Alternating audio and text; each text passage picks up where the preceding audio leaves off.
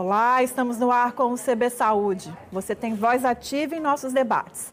Participe das lives do Correio no Facebook, Twitter ou YouTube. Lembrando que o programa é uma realização do Correio Brasiliense e da TV Brasília. Eu sou Carmen Souza e aqui comigo o Dr. Luciano Lourenço, clínico geral e coordenador do Pronto Socorro do Hospital Santa Lúcia. Muito bem-vindo ao CB Saúde, doutor. Uma alegria estar aqui.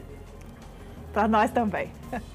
Então, doutor, estamos completando aí um ano de Covid-19 né, no país e tem surgido tanto relatos quanto pesquisas mostrando complicações, assim, no mínimo curiosas. Perda de paladar, problemas cognitivos, disfunção erétil. Que relatos o senhor tem recebido e tem percebido? As infecções virais, Carmen, têm essa característica, né? Porque os vírus infectam todas as células do nosso organismo. Então, de alguma forma, cérebro, pulmão, coração, rim, intestino, pele, bulbo cabeludo, essa, todas as nossas células sofrem com a inflamação proveniente de um vírus, um vírus novo em que o organismo não conhece e, consequentemente, surgem esses efeitos mais atípicos.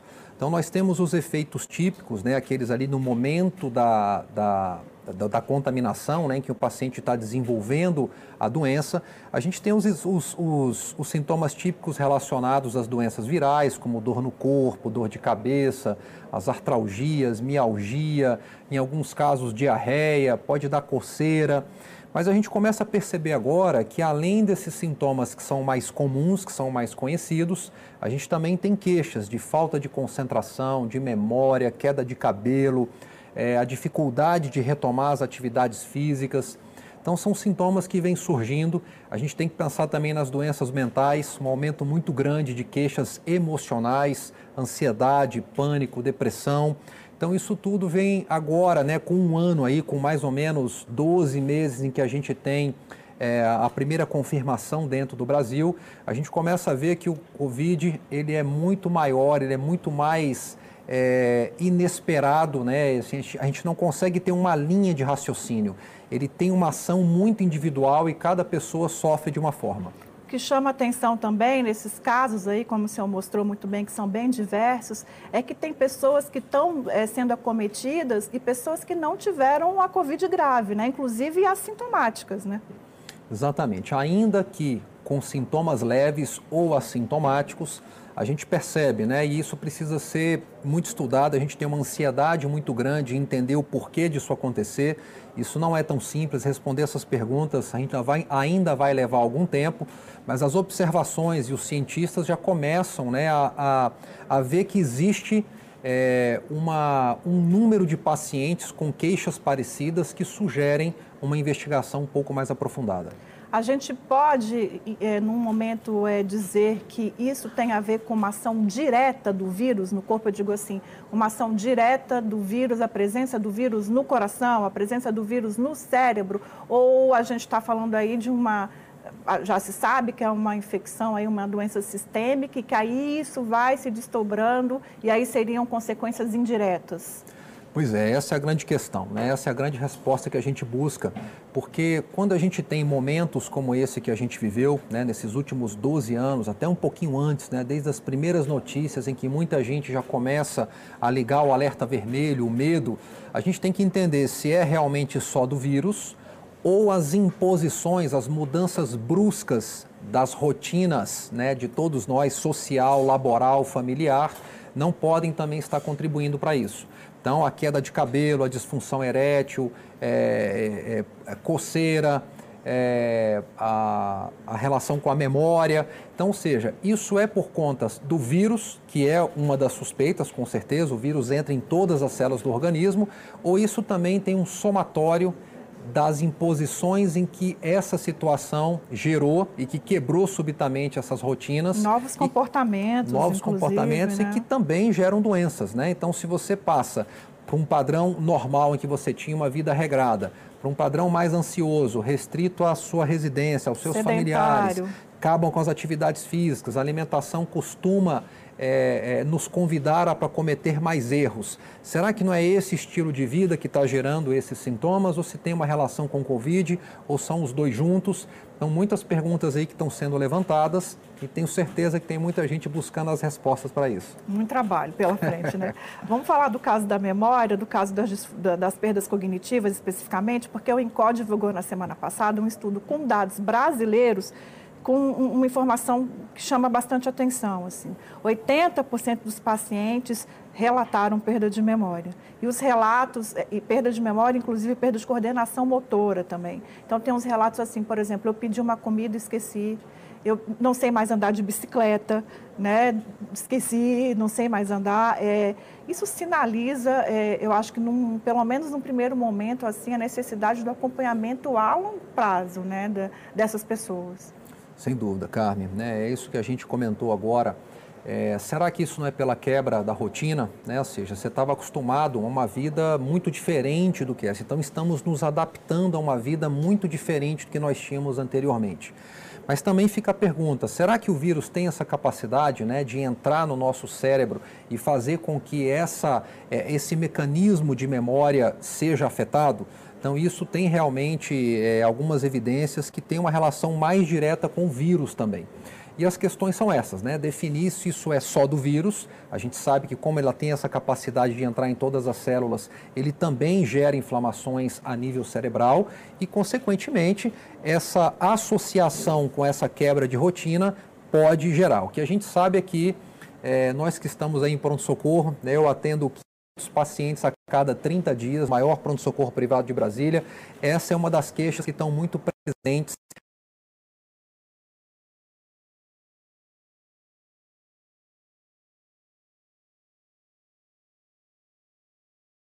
em que a gente está tratando pós-Covid. Né? Nós já temos agora um, um, direcionamento e quase que um ambulatório, um pronto-socorro específico para pacientes estão agora com algum sintoma que não tinha anteriormente. E, e sem dúvida, o, o, perfil de memória é algo que vem sendo muito colocado como uma, uma das queixas nessas avaliações. Em termos de práticas médicas, então, é, o senhor pode detalhar um pouco como é que tem sido feita essa assistência para esse pessoal pós-Covid? Porque, como a gente disse no começo, as sequelas são diversas, né?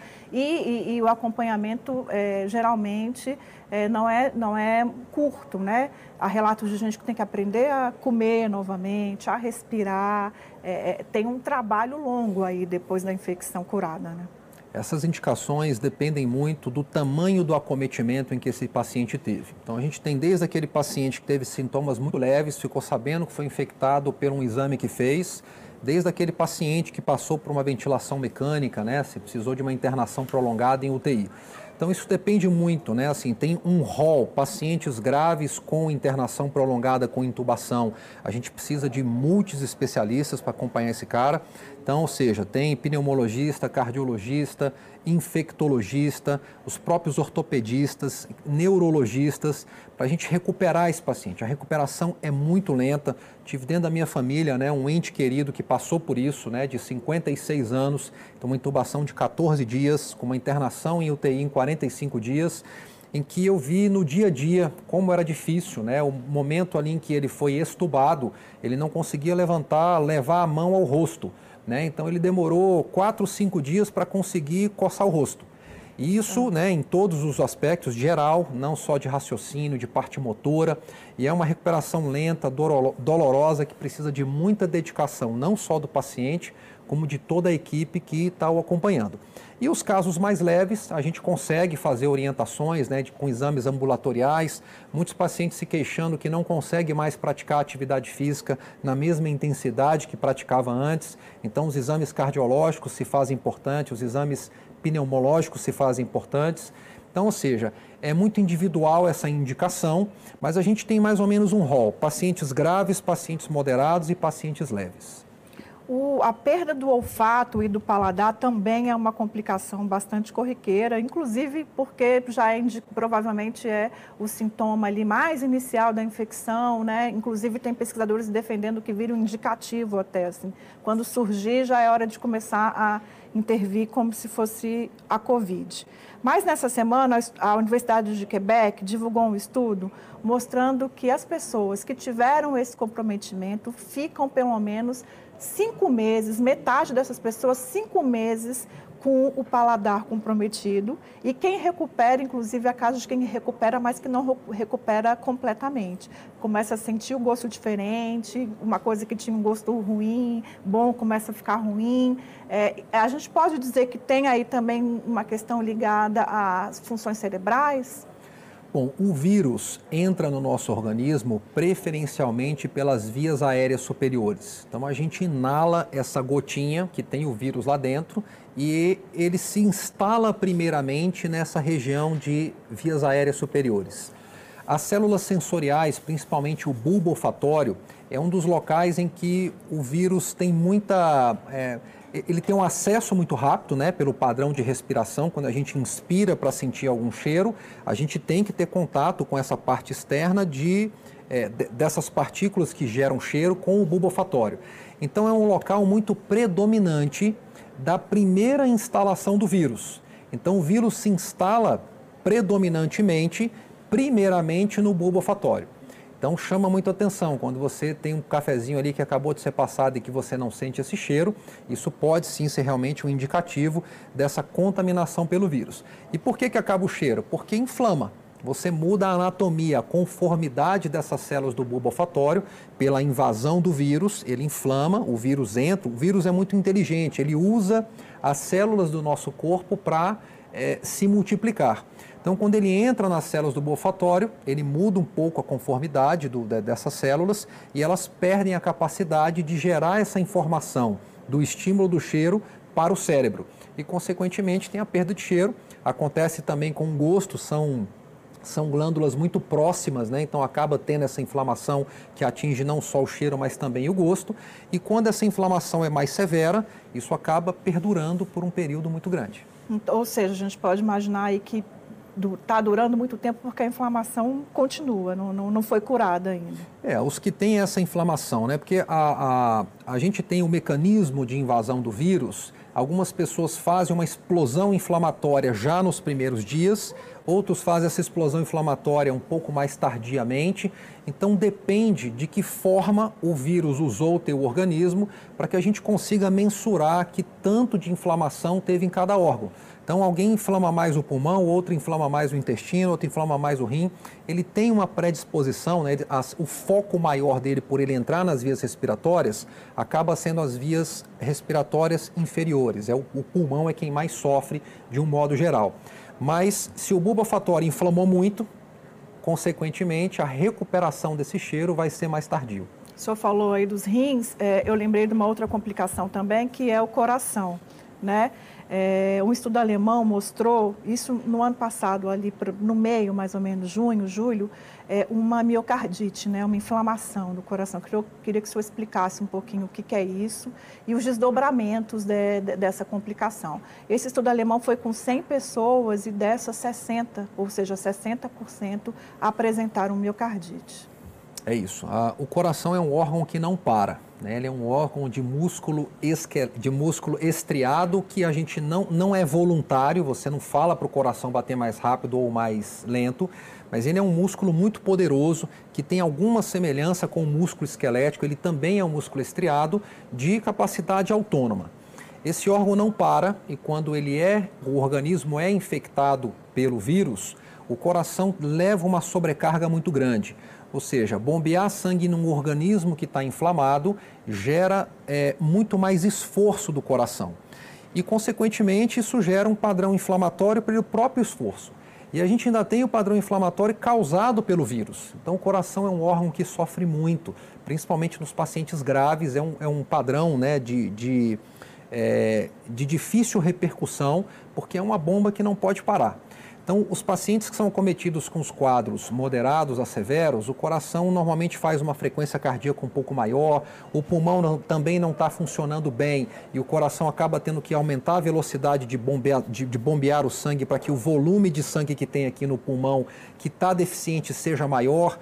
Então, tudo isso vai dando somatórios de padrões inflamatórios. A miocardite é uma inflamação desse músculo contrátil, né, principalmente o ventrículo esquerdo do coração e isso gera repercussões.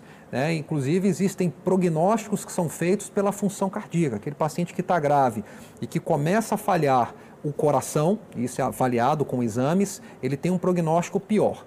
Então, o coração é uma bomba que sofre muito, ela não pode parar, ela é acometida também pelo vírus. Então, a gente tem a inflamação. Pelo o organismo inflamado depende mais dele, ele precisa trabalhar numa intensidade um pouco maior, e também tem a inflamação da própria é, é, o, a, o, vírus usando as células do coração para se multiplicarem. A longo prazo, a gente pode dizer que a pessoa fica mais vulnerável para uma insuficiência cardíaca? É, eu posso fazer um raciocínio nesse sentido? De ou é perigoso? Depende tudo do nível, né? Se ele tiver uma miocardite importante, isso pode, ele pode perder função cardíaca, função contrátil, nessa inflamação. Mas, em geral, as miocardites são mais leves e você acaba recuperando essa função cardíaca. Isso precisa de fisioterapia, né, física, respiratória, mas, em geral, se recupera. Quando o quadro é mais grave, pode ficar alguma disfunção, alguma insuficiência cardíaca que se cronifica. Tem estudos também mostrando o impacto na saúde sexual masculina, principalmente disfunção erétil, dores nos testículos. É, a linha de raciocínio seria a mesma também. Talvez a, presen... a USP, inclusive, detectou presença do vírus nos testículos. Pode ser nesse sentido que, que Sim, isso está sem dúvida, né? Então, seja, uma inflamação de testículo pode alterar a capacidade do homem produzir testosterona, por exemplo. Então, o testículo é um produtor muito importante, muito ávido de testosterona, que é um dos hormônios que estão envolvidos na libido, eu diria até que o principal deles, e, consequentemente, se você tem um testículo inflamado, alguma alteração hormonal você vai ter relacionada a esses hormônios é, sexuais, né, que, que melhoram a libido.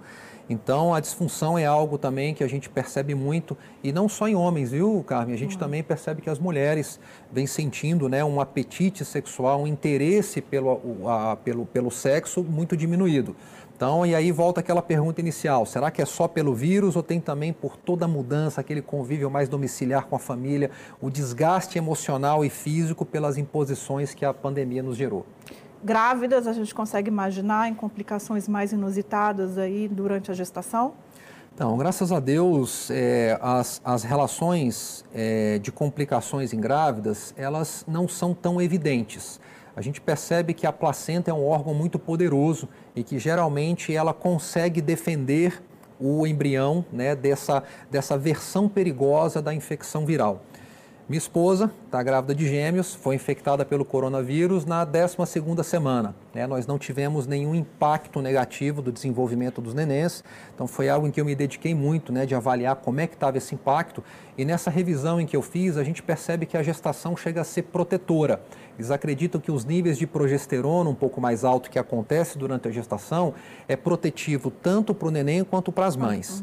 O que a gente viu mais de complicações são mulheres grávidas já um pouco mais avançado, que pelo comprometimento pulmonar pode desencadear o parto prematuro ou gerar alguma complicação para o feto, mas já quando já tem um armazenamento, né, o, o útero já está muito preenchido pelo feto mais maior, né, mais próximo de nascer.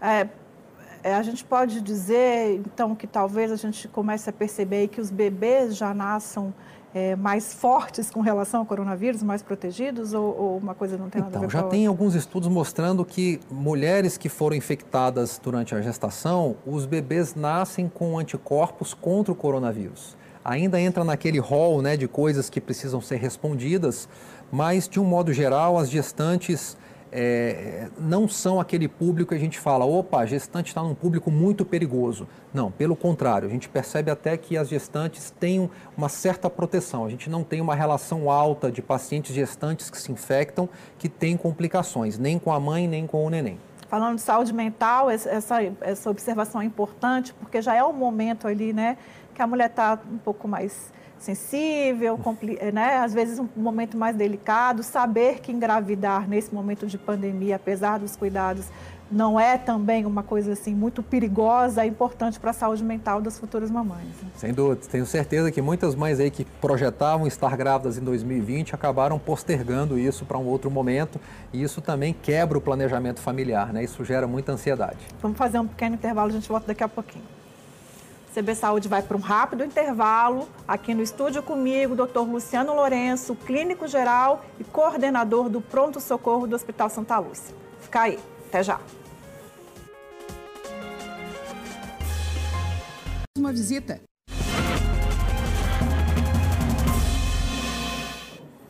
CB Saúde está de volta. Hoje no estúdio comigo, o médico Luciano Lourenço, clínico geral e coordenador do pronto-socorro do Hospital Santa Lúcia. Doutor, é, uma outra questão que tem surgido muito e que eu também acho bastante curiosa é a ligação do novo coronavírus com o diabetes. Né? Ser diabético já é uma condição de vulnerabilidade, mas já tem estudos mostrando que o vírus pode desencadear essa doença ou agravar a doença em pessoas né, que são infectadas. Aí a gente começa a perceber aí então, inclusive, uma implicação em doenças, eu imagino, já pré-existentes além do diabetes, né? É, o diabetes é uma doença é, em que, quando bem controlada, o paciente costuma ter muito poucos sintomas e se ele bem controlado a longo prazo, ele acaba tendo uma, uma um, um é, riscos de complicações muito baixos. Inclusive, as doenças, né, os pacientes com doenças como hipertensão, diabetes, eles entraram no grupo de risco quando essas doenças não estão compensadas. Então, quando você tem um diabetes muito bem controlado, uma hipertensão muito bem controlada e você se infecta com coronavírus, é, existe um risco maior de você descompensar essa doença, mas não tem uma relação direta de que esses pacientes vão cursar com um quadro grave. O quadro grave se observou mais em pessoas que foram infectadas com essas doenças descompensadas. Mas a gente observa que todo padrão inflamatório, e o diabetes em especial, quando a gente tem uma infecção, e uma infecção viral, no caso do coronavírus, a diabetes tende a descompensar, né? Pela produção de cortisol, de adrenalina que a inflamação faz, você acaba tendo uma descompensação ou precisar fazer ajustes do, do, no diabetes. E a gente vem observando também que pessoas que não tinham diabetes estão fazendo o diagnóstico relacionado ao pós-Covid. E aí ficam algumas perguntas, né? Será que ele já tinha e não sabia, foi contaminado e agora com contato com o médico descobriu? Ou se realmente é o coronavírus que tem esse padrão inflamatório e acaba também inflamando o pâncreas, que é o órgão responsável de controlar açúcar no, no organismo pela produção de insulina. Então, ou seja, é, a gente vem observando muito isso de que pessoas que têm doenças crônicas, que foram infectados é, com a doença bem estabilizada, não cursaram com um quadro mais perigoso, num percentual muito alto, mas tiveram a instabilidade da doença durante a, a doença, durante a infecção durante do coronavírus. Infecção. Estamos observando também pessoas que não tinham diagnóstico prévio nessa investigação pós-Covid, começam a ouvir queixas, estou mais cansado, bebendo mais água, abrindo um diagnóstico, né, fechando um diagnóstico de diabetes e hipertensão. Então é algo também que tem sinais de que o coronavírus pode desencadear, esse gatilho fica mais rápido. Às vezes essa pessoa já tinha uma predisposição, esse diabetes ou essa hipertensão ia acontecer numa idade muito mais avançada e acaba acontecendo logo após a infecção. Ou seja, a gente está falando de um vírus aí, num primeiro momento de implicações a longo prazo, mas agora também de implicações pelo resto da vida, né? Sim. Uma mudança de rotina e de condição de saúde para o resto da vida. Né? Exato, né? Um diabetes que está sendo é, sendo iniciado pela infecção viral, né, algum comprometimento do, do, pâncreas por relação a isso, ele adquire uma doença que é de difícil controle, né, que normalmente ele precisa controlar para o resto da vida. Agora, é, doutor, as novas variantes, elas teriam alguma relação com esse tanto de complicações que tem surgido e que tem nos surpreendido? Digo isso porque existe uma possibilidade de, da replicação e das alterações do vírus o deixarem mais forte, né, mais potente. A gente pode fazer essa relação? Então, Carmen, as variantes, né, cada pessoa que se infecta é uma possibilidade a mais desse vírus conseguir uma mutação. A mutação acontece dentro do organismo de alguém. Então, essas variantes aconteceram porque muitas pessoas foram contaminadas e algumas, por algum motivo, isso não é completamente claro, elas conseguem fazer radicais, mutações em que ficam diferentes dessa anterior. Isso ainda é muito novo, né? A gente tem aí cepas de praticamente aí todos os países do mundo mostrando alguma mutação em relação à variante inicial, né? A, a cepa inicial e, consequentemente, você pode ter cepas que têm um acometimento um pouco mais cardiológico, outro um pouco mais cerebral, outro um pouco mais pulmonar. Então é algo que a gente está observando ainda, mas com muita preocupação. Né? E a, a, a, raiz desse problema é as pessoas não se infectarem. E às vezes a gente vê aquele discurso, ah, eu estou louco para me infectar logo por esse vírus, para ficar livre disso. Muito cuidado com isso. O ideal é você não se infectar e fazer a vacina para que você tenha essa produção de anticorpos de uma forma muito mais controlada. Então, quando a gente se infecta, a gente abre margem de você cursar com um quadro um pouco mais severo e de ainda gerar mutações dessa cepa inicial. O senhor entrou na vacinação, que é o, o assunto das últimas semanas, assim. É a imunização a melhor alternativa para evitar todos esses tipos de complicações. Né? A gente pode dizer que é a única, Carmen, né? Assim, não tem outra forma, não existe remédio contra o coronavírus, não existe nenhuma medicação né, que realmente está aceita de forma contundente que trate o coronavírus. Então, a vacina, você evitar, você criar soldados para que já estejam à disposição para te defender a essa invasão, é sem sombra de dúvidas a alternativa mais inteligente e a mais real da gente conseguir controlar isso, não só aqui na nossa Brasília, como no Brasil, como no mundo inteiro.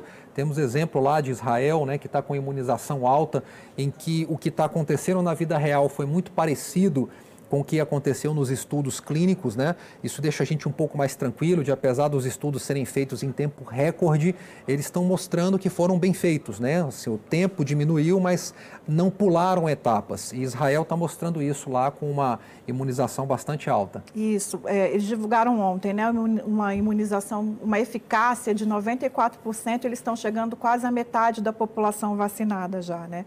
Na avaliação do senhor, quando é que a gente aqui no DF, no Brasil, vai começar a ter, é, comemorar esses dados e que dão um pouco mais de conforto, um pouco mais de esperança? Bom, Carmen, tiveram muitas decisões né, que são políticas que tardaram um pouquinho a, a entrada né, da, das vacinas. Os laboratórios, né, quando estavam já em fase 3, eles arriscaram em uma superprodução, ou seja, eles viram que a tendência dos estudos eram de ter uma excelente eficácia, né? uma eficácia que, é, que poderia ser chancelada como uma vacina para que fosse usado né, no, no ser é, colocada no braço de uma pessoa que não tem nenhuma comorbidade ou que tem, mas está sem nenhuma agudização. Então, é, é, essas decisões que foram se atropelando e acabaram tardando um pouco a vacina, deixa a gente um pouco mais triste. Mas a gente sabe que hoje, é, à medida, que as, à medida que, as, que as vacinas estão se comprovando, estão mostrando, né, porque não só o, o, governo precisa se preocupar, mas nós também. Né? Quando a gente pensa, puxa vida, será que eu tomo essa vacina? Será que eu não tomo? A gente está começando a ter provas muito mais concretas do que só os estudos de que a vacina é uma solução extremamente eficaz, viável e que dá para a gente uma oportunidade, com muito poucos efeitos colaterais, gerar uma, uma, uma imunização em massa, né? E tomara que isso aconteça o mais rápido possível. Mas voltando à pergunta inicial, eu te digo que existe muita gente trabalhando. Os laboratórios agora estão com produções maiores do que se previam né, para esse mesmo momento no ano passado. Então a tendência é que essas coisas se normalizem, que essas vacinas cheguem a todos. Os grupos prioritários né, vão acabar com uma sequência aí, é, inteligente que precisa ser feita realmente. Mas a expectativa é que é, as coisas mudaram. A previsão de produção para este mês há seis meses atrás é muito menor do que a que está, que nós estamos vendo hoje. Então, aqueles laboratórios que não tinham condição de fornecer vacina para esses países que não se vincularam comercialmente anteriormente, estão voltando essas negociações pela possibilidade de fornecer novas vacinas. E o Brasil se enquadra aí, né, em algumas dessas situações. Estamos atrasados. No caso do DF, é, quais outros desafios o senhor acredita que estão aí presentes nesse, enfrenta nesse enfrentamento à pandemia? Bom, a gente, é, é, as vacinas que estão disponíveis hoje, né, são vacinas de um armazenamento um pouco mais fácil. Eu vejo com muito otimismo isso. O Distrito Federal é uma região em que tem o plano vacinal muito, muito eficiente, muito eficaz. Temos postos de saúde, temos é, um grupo de trabalho que tem muita experiência com isso. Então, o que a gente precisa é de ter a vacina. Não me preocupa mais a gente perder vacina ou chegar a vacina aqui ser mal distribuída que me preocupa agora é que as vacinas precisam chegar. Uma vez em que as vacinas cheguem, nós dentro do nosso Distrito Federal, a gente fica muito otimista por aqui termos é, um grupo de médicos, né, principalmente os médicos da família, que trabalham em postos de saúde, uma, uma, uma experiência muito grande de vacina e eu tenho certeza que com adaptações em que eles estão aptos a, a, a se adequar, a gente tendo a vacina, isso vai acontecer com uma velocidade alta. Doutor Luciano, nosso tempo está acabando, infelizmente, mas queria que o senhor fizesse um convite aí para as pessoas com relação à vacinação. Quem tem medo ainda da vacina, é, não tem mais motivo para isso, né? Sem dúvida. Eu participo do estudo né, lá da Coronavac, na conjunto com o Butantan, que é feito aqui no HUB. Eu estou lá desde outubro, né, fazendo, acabei caindo no grupo placebo, mas me vacinei há sete dias atrás senti absolutamente nada, né? E eu vejo, conversando com todos os, os parceiros de estudo lá na, na, na, é, na, no HUB e lá no Hospital Santa Lúcia Sul, em que nós já tivemos uma grande parte dos funcionários vacinados, a gente vem vendo efeitos colaterais muito, muito baixos e estamos muito felizes de ver a reação né, e o otimismo que todo mundo está tendo. Vacinem-se, não tenha dúvida, a melhor vacina que existe é aquela que está à sua disposição.